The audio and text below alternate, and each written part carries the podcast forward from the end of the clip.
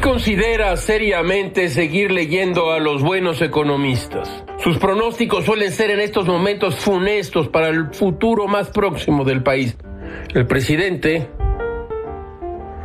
ha dicho y ha propuesto un aumento en las transferencias bimestrales para adultos mayores de 2.700 pesos, como ocurrió en el 2020, hasta 6.000 a fines de su gobierno en 2024.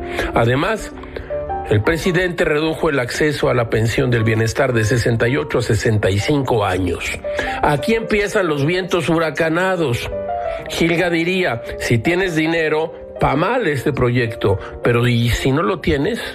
En resumen, la erogación de este plan de bienestar está en el orden de los 360 mil millones de pesos y si se agregan los costos fiscales, el gasto, o como se diga, será equivalente al 6.5 del PIB. Como ven a Gil disfrazado de Schumpeter. Schumpeter le gusta, es un hombre que le gusta a Gil Gamés.